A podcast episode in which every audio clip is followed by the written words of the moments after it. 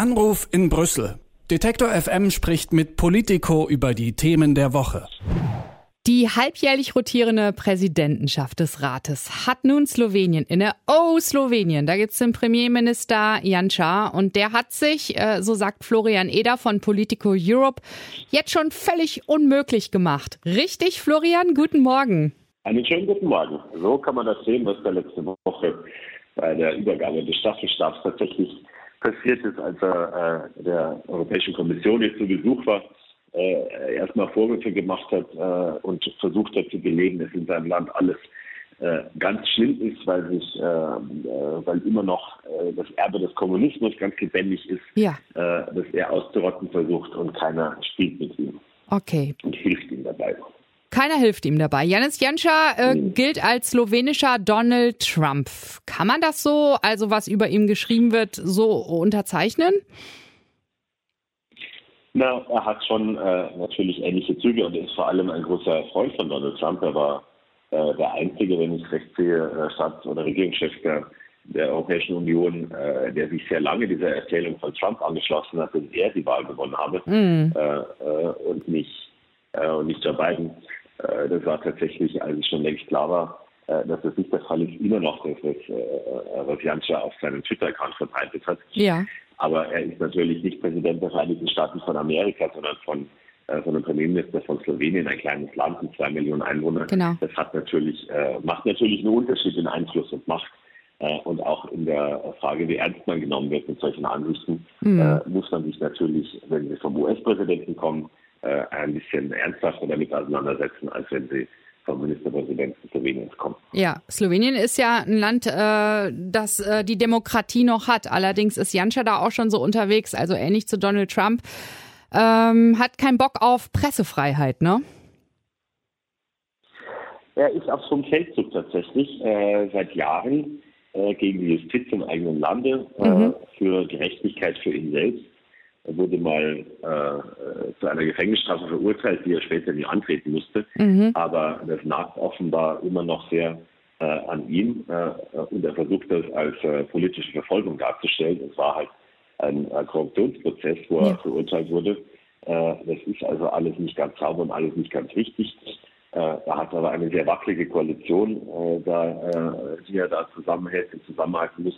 Also die, äh, die Demokratie ist natürlich nicht ausgehebelt mhm. in, in, Slowenien bisher, aber äh, Janša ist halt äh, ein sehr spezieller Typ.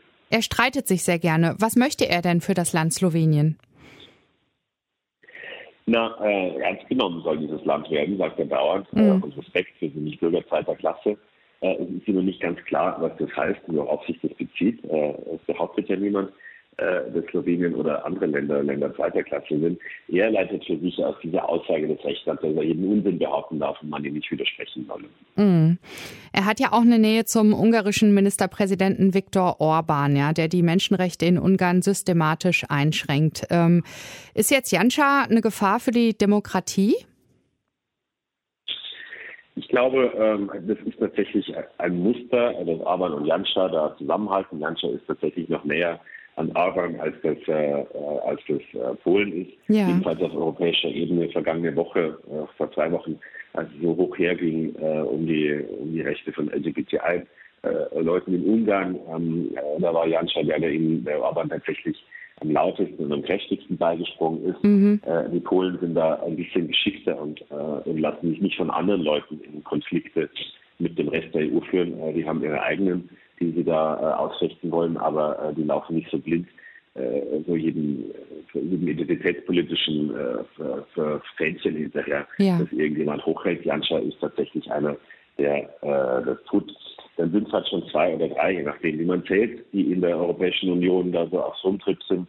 Äh, das ist eine kleine Minderheit, das ist ja ganz klar. Es ist aber trotzdem so, dass vieles in der EU einstimmig entschieden wird. Äh, und dann kann man, wenn nur ein Land ausschert, das oft noch irgendwie äh, überzeugen. Äh, wenn zwei oder drei sind, fühlen sie sich natürlich schon als Sperrminorität und ganz sicher. Mhm. Wo du gerade schon über Polen gesprochen hast, ne? Also Rechtspopulisten generell sind ja wirklich auf dem Vormarsch. Äh, Donald Tusk hat nach äh, längerer Pause endlich, äh, was heißt endlich? Er hat wieder ähm, das politische Parkett betreten und äh, den Vorsitz der größten Oppositionspartei übernommen. Was ist da los gerade in Polen? In Polen äh, ist äh, der Versuch los, dass die Opposition ähm, die Regierungspartei Recht und Gerechtigkeit, wie sie äh, heißt, wie sie sich nennt, mhm. äh, tatsächlich beim nächsten Mal äh, aus der, von der Macht und aus dem Amt vertreiben will. Äh, äh, man sieht in Polen so eine Taktik, wie man äh, sie anderswo auch sieht in anderen Ländern, dass die Opposition sich weitgehend zusammentut und guckt, dass der stärkste Kandidat der ist, der antritt gegen den Kandidaten der Regierungspartei.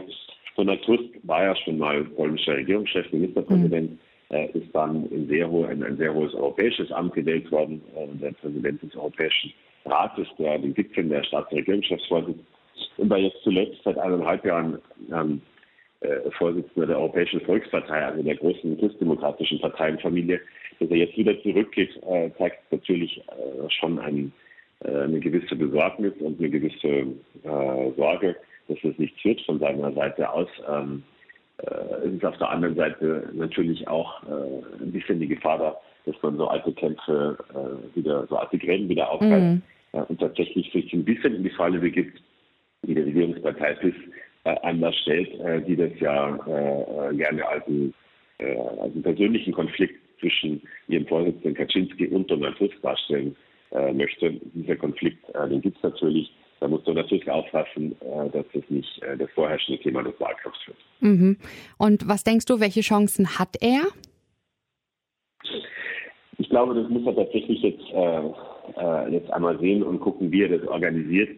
es ist auch nicht, noch nicht ganz klar, ob er dann das Gesicht, also ob er der, der Kandidat sein wird, ob er tatsächlich selber antreten wird in diesen Wahlen. Ja, die Leute kennen ihn natürlich und er ist ein, ein bekannter Mann und ein bekannter Name mit, mhm bewiesenen, mit, mit, bewiesenen Stärken.